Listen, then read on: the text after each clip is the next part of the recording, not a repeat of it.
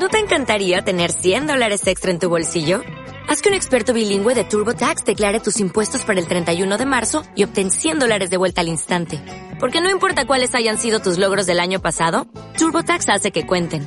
Obtén 100 dólares de vuelta y tus impuestos con 100% de precisión. Solo con Intuit TurboTax. Debes declarar para el 31 de marzo. Crédito solo aplicable al costo de la presentación federal con TurboTax Full Service. Oferta sujeta a cambios o cancelación en cualquier momento. Bienvenidos a Foro de la Historia. Hoy estamos con Gervasio Posadas, eh, autor de la novela El Mercader de la Muerte, una novela que nos ha mandado la editorial de Ingenio, que nos ha puesto, eh, bueno, la editorial, la, la, empresa de comunicación Ingenio, a través de, bueno, pues de Gervasio y de, y de la editorial Me Gusta Leer, o era Penguin. Eh, y nada, tenemos el placer de tener a, a, Gervasio por aquí, que me parece una persona realmente interesante, eh, ya no solo por su novela, sino en general, porque he estado leyendo cosas sobre, sobre ti y me, me ha llamado muchísimo la atención. Y me gustaría un poco que, a ver si pudieras presentarte, que yo creo que, que, bueno, un poco brevemente, para que nuestros espectadores, o bueno, oyentes, puedan saber un poquito más acerca de, de ti. Bueno, pues uh, yo nací en Uruguay hace ya muchos años, 58, y eh, bueno, eh, mi padre era diplomático uruguayo y viví en distintos sitios. En, en España eh, fue el primer puesto que tuvo mi padre, luego estuvimos en la Unión Soviética, estuvimos en Argentina, estuvimos en Inglaterra y finalmente yo me acabé quedando en España. Y uh, yo trabajé durante muchos años en el mundo de la publicidad pero tenía un poco eh, la espinita clavada de que yo trabajaba en la parte más comercial de, un, de, una agencia de publicidad y quería tener un proyecto creativo propio. En una agencia de publicidad normalmente los creativos son un poco los, digamos, los importantes, por así decirlo. Yo quería tener mi proyecto creativo propio de alguna forma y eh, casi sin pensármelo mucho empecé a escribir una novela basada en, en cosas que me, que me, pasaban en ese momento en una agencia de publicidad que se llamó El secreto del gazpacho. Y la verdad es que fue una novela que me dio muchas satisfacciones, aparte funcionó muy bien y tuvo varias traducciones y fue un, un casi, podríamos decir, un éxito del momento. Estábamos hablando del año 2006 y entonces pues me picó la curiosidad y entonces pues empecé a seguir escribiendo. Y, he escrito desde entonces varias novelas y eh, también relatos infantiles, guiones de cine, etcétera.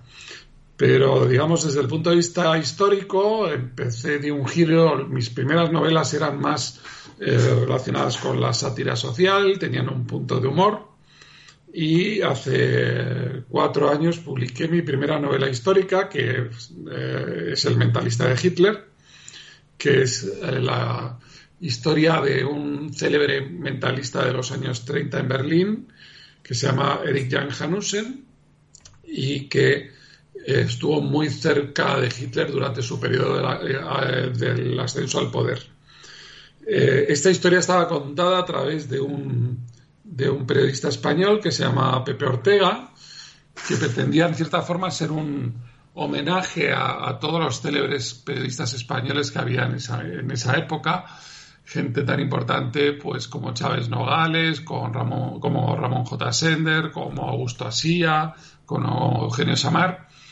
Y este, este periodista español eh, pues eh, vivía en Berlín, conoce a este mentalista, y eh, va siguiendo este, este, ascenso al poder de Hitler a través de la vida del mentalista. Bueno, y, uh, y, bueno, la verdad es que para mí pues eh, fue un personaje, la verdad que eh, muy importante, que me dio la posibilidad también de dar una visión de los acontecimientos históricos de los años 30 a través de los ojos de, de un español, ¿no? Aparte de esta novela, bueno, el, no venimos a hablar en concreto de ella, aunque la verdad que también me pareció realmente interesante. De hecho, nosotros tratamos, digamos, ese, ese ascenso de los totalitarismos, ¿no? En la década de los años 30 ya en otro programa.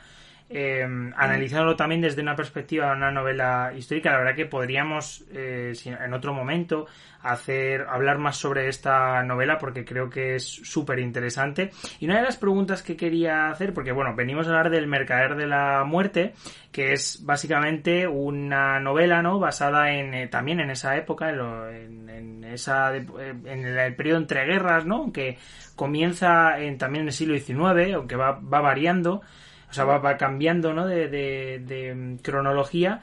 Y, mm, y, es sobre Basil Zarov, que es, o sea, lo que me ha llamado la atención, ah, y dándolo un poco con el, con el personaje de, del mentalista, o sea, del mentalista de Hitler, es que son personajes muy concretos y sobre los que no se sabe, bueno, quiero decir, que no se, no son personajes que son realmente conocidos. O sea, es un contexto muy conocido, pero el personaje, digamos, o del que se pretende hablar no es tanto. Bueno, ha sido un poco lo que me ha gustado de los dos personajes y creo que, que le aporta un punto de vista distinto a, ese periodo de entreguerras, a esa visión, ¿no? Eh, Erik fue un personaje que, fue célebre en su momento, pero luego su memoria desapareció. Y en el caso de Basil Zaharov, eh, pues pasa algo parecido. Era un personaje que durante mucho tiempo, eh, pues, eh, digamos, era un poco la mano negra detrás de muchos de los grandes conflictos de finales del siglo XIX y principios del XX, pero sin embargo su nombre no, no había trascendido a la opinión pública. Luego hubo un momento determinado, después de la Primera Guerra Mundial, que sí, eh, digamos, empezó a ser conocido, un poco como, como, pues como el gran mercader de la muerte, el gran causante de, las guerras. Y siempre fue un personaje muy misterioso porque nunca dio entrevistas a, ningún medio de comunicación, ni publicó eh, memorias, ni nada. Entonces, eh, pues eh, la memoria de ese personaje de alguna forma también desapareció y me parecía interesante recordar a estos personajes que creo que tienen un papel muy destacado y sin embargo que no suelen aparecer habitualmente en los libros de historia.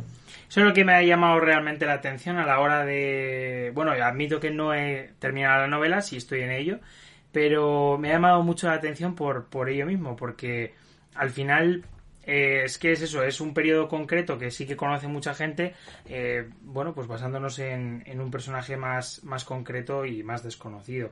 Bueno, en concreto, además estuve leyendo, a raíz de, todo el tema de, bueno, de preparar la entrevista, estuve leyendo y me, me pareció Basil Zarov una persona muy interesante para, digamos, también ver un poco la, la escalada, ¿no? Esa escalada armamentística de los países europeos en ese periodo ¿no? de entreguerras y más concretamente encontré incluso que había una anécdota en la cual eh, bueno este señor que había se había movido en ambientes turbios eh, tenía una anécdota en la cual es posible que pudiera haber robado la licencia o lo intentó de la ametralladora Maxim y puede del submarino español sí en efecto tiene él digamos que era un eh, competidor temible dentro del negocio de de, los de la industria armamentística y él empezó trabajando en una compañía que se llama Norfe y en, eh, pues eh, esta compañía fabricaba distintas armas, una de las cuales era una ametralladora eh, que permitía disparar con varios cañones y en esa época surgió la ametralladora Maxim y que era mucho más eh, avanzada, era una, una eh, ametralladora refrigerada por agua, con lo cual eh, conseguía que no se calentase, que aparte de alguna forma aprovechaba el propio impulso del disparo para recargar las balas. Y entonces al, al dar, al ver que había un producto competidor mucho más completo y, que, el, que, el, que vendía Zaharov, pues eh, Zaharov lo que intenta es sabotear las demostraciones que se hace de la, de la ametralladora Maxim. En concreto consigue em, eh, sabotear em, pues una demostración que hay delante del, del, ejército italiano que consigue emborrachar a los operarios que tienen que realizar la demostración para que no lleguen. Luego eh, sabotea otra posteriormente que se hace en el arsenal de Viena delante del emperador Francisco José eh, y también consigue que el ejército austriaco no realice pedidos. Y lo que pasa es que, eh, eh, digamos, Hiram Maxim, el inventor de la ametralladora, era un hombre muy práctico, como buen americano, y hay un momento determinado que se da cuenta que tiene más ventajas que inconveniente aliarse con Zaharov y en un momento determinado se fusionan la compañía de Zaharov y la compañía de, de, Maxim y pues con, llega un momento determinado que, es, el gran auge de la ametralladora Maxim se produce a partir de que Zaharov la empieza a vender. En el caso del, submarino Isaac Peral, eh, eh, digamos que Zaharov intenta hacer lo mismo, e intenta llegar a un acuerdo con, Isaac Peral para, para, que le venda el proyecto. Isaac Peral eh, pues se niega, él era eh, un marino español y decide que quiere que su invento sirva a la Armada Española y que le dé una ventaja que en ese momento no tenía nadie. En ese momento los eh, submarinos que había, y más concretamente el, que, el de Norfolk, el que intentaba vender el, el propio Zaharov, pues eran submarinos a vapor que difícilmente se, se podían eh, sumergir, que no conseguían mantener la estabilidad cuando disparaban un torpedo. Y sin embargo, el, el proyecto de Isaac Peral estaba basado en la energía eléctrica, lo cual le permitía tener pues una autonomía y una sumergibilidad muy grande. Eh, eh, como digo, pero, Peral rechaza la oferta de Zaharov y entonces Zaharov, en primer lugar, consigue colarse eh, eh, en, el arsenal de la Carraca en Cádiz para ver la, nave de, Peral. Y luego eh, intenta sabotear las pruebas de idoneidad que tiene que, hacer la nave para, para, poder ser incorporada a la Marina Española hasta en nueve ocasiones. Eh, a pesar de todo esto, el proyecto de Peral era un proyecto eh, tan sobresaliente que consigue superar estas pruebas de idoneidad y como no, consigue su fin de, esta forma, Zaharov eh, pues tira de sus contactos políticos, que los tenía muchos en España, y logra que el gobierno español de por cancelado el proyecto de Isaac Peral y que incluso se vulnere la propiedad intelectual de Isaac Peral eh, haciendo públicos los planos del submarino de forma que así el propio Zaharov los podía copiar. De hecho, bueno, has mencionado eh, también que, bueno, pues Zaharov lleva a cabo una estrategia política eh, utilizando contactos dentro de las altas esferas y me llama mucho la atención porque realmente en, este libro eh, no solo se habla, o sea, no, no solo se habla ¿no? de un, acontecimiento histórico, sino también a través del personaje, del propio Zaharov, se pueden ver ¿no? estas altas esferas y las relaciones que tenía que tenía con ellas. No sé si nos... Mm, bueno, que mm, realmente que, se ha o sea, ¿qué has intentado lograr con, con esto? O sea, la, ¿qué finalidad? O sea, porque es verdad que se narra un... Y discúlpame que a veces me explico como un libro cerrado. Eh, me, o sea, la, la, intención era la de relatar, digamos, lugares específicos, como es el caso de Monte Carmelo, o sea, eh, Monte Carlo, perdón, o, o, relatar las altas esferas, o cómo se movía la política. ¿Qué intención, digamos, en este caso tenías respecto a esto? Bueno, yo lo que quería era, eh, en primer lugar, eh, explicar a través de la figura de Zaharov cómo se llega a, digamos, a la situación que, acaba desembocando en la Primera Guerra Mundial, como habiendo una escalada cada vez mayor, em, digamos, armamentística entre los distintos países de Europa, en parte atizada por los fabricantes de armas, en parte atizada por los propios gobiernos y luego también lo que quería es un poco, eh, creo que, es interesante porque es un personaje que se le ha vinculado muchísimo con la corrupción, o sea, gran parte de su negocio, como acabamos de ver con el caso de, Isaac Peral, está basado en la corrupción. O sea, es un, es un hombre que sabe encontrar el punto débil de las personas encargadas de comprar las armas y de dirigir los países, ¿no? Entonces también quería un poco analizar a través de las conversaciones que tiene Zaharov con Pepe Ortega, que es este mismo personaje que estaba en el mentalista de Hitler y que ahora, pues, eh, digamos, eh, llega a Monte Carlo a trabajar con, con un poco reflexionar sobre el origen de las guerras y sobre el papel que juega la corrupción muchas veces en, en las sociedades. Es un poco el, el tema. Y también, lógicamente, reflejar ese momento histórico de los años 30, que es, digamos, la, como bien dices, la novela tiene distintos planos eh, narrativos, ¿no? Tiene el momento en el que eh, Pepe Ortega conoce a Zaharov ya siendo un anciano de 84 años y luego hay una serie de flashbacks a lo que es la, historia del propio Zaharov que se produce a lo, largo de, de los últimos años del siglo XIX y, principios del siglo XX. ¿no? Es un, panorama general por toda, esa, por, toda esa época y por todas las guerras de esa época. Claro, realmente, por eso me, llamó mucho la atención, el, sobre todo el, que se centrara ¿no? en, en ese pues eso en esas altas esferas pues porque es una buena forma de otra perspectiva desde otra perspectiva de ver la, la política y efectivamente de ver cómo los gobiernos en ese momento, aunque el mundo estaba en una relativa calma, luego va a estallar eh, ese panorama internacional en pedazos con la, tanto la primera como luego pasará con la segunda guerra mundial.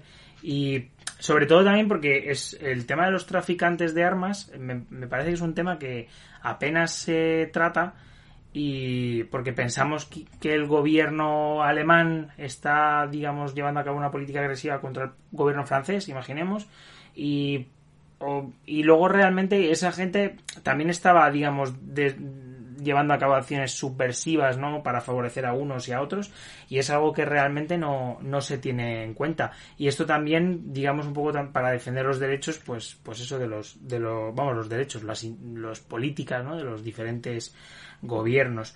Me gustaría hablar un poco sobre el personaje de José Ortega, porque bueno, aunque ya hemos mencionado que, ya había, digamos, salido en el mentalista de Hitler, eh, ¿nos podrías hablar un poquillo acerca de, este periodista?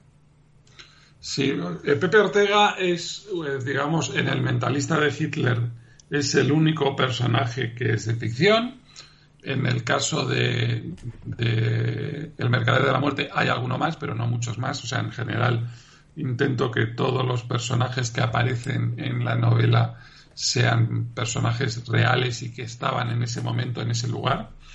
Y, eh, como decías un poco, eh, la, idea es que Pepe Ortega, por un lado, nos dé eh, ese punto de vista español sobre una serie de acontecimientos que pasaban fuera de España, pero que eran muy relevantes en general en toda Europa.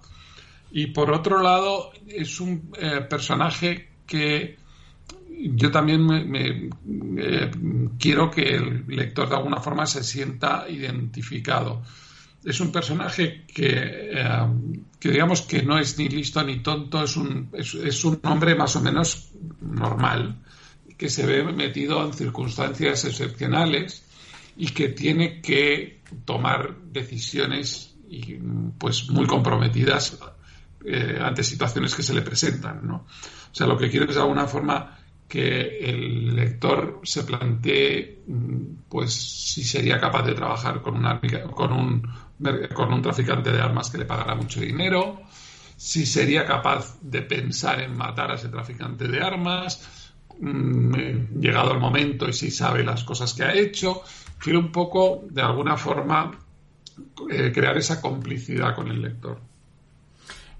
Por otra parte, hablando ya más allá de los personajes, la verdad es que yo suelo preguntarle a los diversos autores, ya que en muchos casos pues no son historiadores y digamos que eh, bueno, hemos, lo hemos tenido de, todo en, en, este, en este pequeño programa, eh, acerca de la documentación utilizada, porque me parece bastante curioso el hecho de, y lo digo siempre porque me parece fantástico y es el hecho de que las mejores novelas las realizan gente y las mejores novelas históricas muchas veces son de gente que no es historiadora y que realmente lleva a cabo unas eh, bueno pues una documentación eh, y un trabajo de investigación eh, realmente importante, más allá de, bueno, pues lo que hayas puede utilizar para esta novela, que hayan sido periódicos eh, o notas de prensa, anécdotas. ¿Qué tipo de documentación, digamos, has utilizado para realizar esta novela y para darle esa veracidad histórica o ese toque histórico o un acercamiento más real, ¿no? De esa historia a, vamos, y reflejarlo en la novela? Bueno, en principio, digamos que eh, he tenido, o sea, he realizado tres tipos de documentación. Por un lado, una documentación sobre la época, porque esta novela también intenta eh, un poco eh, pues presentar un poco cómo era la, situación de esa época en Europa, lo que estaba pasando, el auge de los totalitarios totalitarismos no solamente eh, en, Alemania, que siempre muchas veces nos concentramos en eso, sino en otros países, en este caso concreto trato más el caso de Francia, en el que también había un riesgo muy grande de que cayera en, el fascismo un, germen que luego se vio más adelante con la colaboración de determinados grupos eh, políticos en, Francia cuando llegaron los alemanes. Eh, entonces, hay, ya te digo, esa documentación sobre, sobre la época. Luego hay una documentación, en este caso, sobre el lugar donde se, desarrolla la novela, que principalmente es Monte Carlo y su última parte París también, pues para recrear ese, ese escenario. A mí, en general me gusta mucho la historia, pero la documentación sobre los escenarios es muy interesante porque te, traslada en cierta forma en el tiempo y te hace reconstruir muchas veces ciudades, calles, eh, lugares que ya no existen. Y por otro lado, la documentación sobre el personaje o los personajes de la novela, no solamente sobre Zaharov, sino sobre otros personajes que también salen en la novela. Eh, en el caso de Zaharov, eh, es un personaje particularmente complicado de encontrar documentación puesto que, como digo, él intentó hacer todo lo posible por borrar su rastro. ¿no? Incluso hay versiones contradictorias sobre, sobre su historia en distintas fuentes, que lo cual también es interesante para un novelista. ¿no? Al final, el novelista eh, tiene la posibilidad también de rellenar los huecos con una ficción que sea creíble y que tenga coherencia con, con la naturaleza del personaje. ¿no? En principio, eh, para que te hagas una idea, es curioso en el caso de Zaharov que, por ejemplo, Zaharov era amigo de muchos de los grandes eh, hombres políticos de Europa en esa época, como pueden ser el primer ministro de Inglaterra, Lloyd George, o como el primer ministro de, el primer ministro de Francia, Clemenceau, o como muchos otros grandes personajes, y ninguno de ellos lo menciona en sus, en sus memorias, lo cual no deja de ser curioso. Es, es, verdad que también hay algunas, eh, algunos algunas biografías sobre él, principalmente escritas en los años 30, pero que también eh, muchas veces están basadas en rumores y, anécdotas. Entonces, pues eh, al final es ese proceso de intentar quedarte con aquella versión de la historia que tú crees que es la más, digamos, la más posible y, que por otro lado encaja en la trama argumental que tú estás tejiendo, ¿no? Por otra parte, y ya, bueno, pues para, digamos, eh, finalizar esta pequeña entrevista, nos gustaría, bueno, me gustaría preguntar acerca de los proyectos futuros, porque sí, has escrito varias novelas históricas, ¿pretendes seguir por esta línea o vas a volver o cambiar de, género? Porque realmente este, este tipo de novelas son muy interesantes eh, por la, por, por, porque son concretas y porque realmente tratan periodos generales, como hemos comentado, desde, desde esta, vamos, desde un punto de vista, vamos, desde una perspectiva más concreta, ¿no? De ciertos personajes como, como este que, del que hablábamos. Eh, ¿Pretendes seguir por esta línea o vas a, digamos, cambiar un poco de género y, a renovar, digamos, el. o pretendes seguir por la novela histórica, aunque de otra manera? En principio, la verdad es que mm, a mí me gustaría que Pepe Ortega, después de tener una aventura en Berlín, otra en Monte Carlo y en París, que tuviera eh, alguna aventura más en los años 30. O sea que yo ya estoy barajando algunas ideas que me gustan al respecto. Y entonces, quizá, a pesar de que no sé si va a ser exactamente el siguiente libro que voy a escribir, o sea, porque eh, tengo, tengo alguna idea más y tal, pero sí que creo que, que muy probablemente eh, escriba otra aventura más de, de Pepe Ortega en, la Europa de los años 30 porque creo que todavía hay muchas cosas que contar. La verdad es que, bueno, esperaremos eh, esa novela porque desde luego ver, eh, bueno, pues esta, vamos, a mí es que realmente me encanta los, justo ese periodo entre guerras y eso, ese auge de los totalitarismos y por tanto pues siempre es bueno además justo leer acerca de ello porque y sobre todo en novela que no es lo más habitual eh, quizá hay, hay, bueno, hay periodos muchísimo más estudiados y, mm, y, sobre todo mucho más tratados en la novela histórica. Así que la verdad, eh, Gervasio, te animamos a, a, seguir con ello y sobre todo a volver aquí cuando, digamos, tenga esa novela o a venir otro día a hablar sobre el eh, mentalista de Hitler, que la verdad que me he quedado personalmente con más ganas digamos, de hablar acerca de esa novela y sobre todo hablar un poco del ascenso de Hitler eh, bueno, pues al poder en, en, Alemania. Pues yo encantado, Javier, cuando quieras eh, hablamos otra vez. A mí me encanta hablar de, de, historia y precisamente de esta época, o sea que yo cuando quieras. Pues eh, bueno, te tomamos la palabra. Muchísimas gracias y bueno, pues tras esta breve entrevista bueno, pues eh, nos despedimos por esta semana. Nos vemos el siguiente domingo. Eh, dejaremos el link en la descripción para que podáis adquirir el, libro del Mercader de la Muerte. Y bueno, pues con ello nos despedimos en este episodio. Así que cuidaos y chao.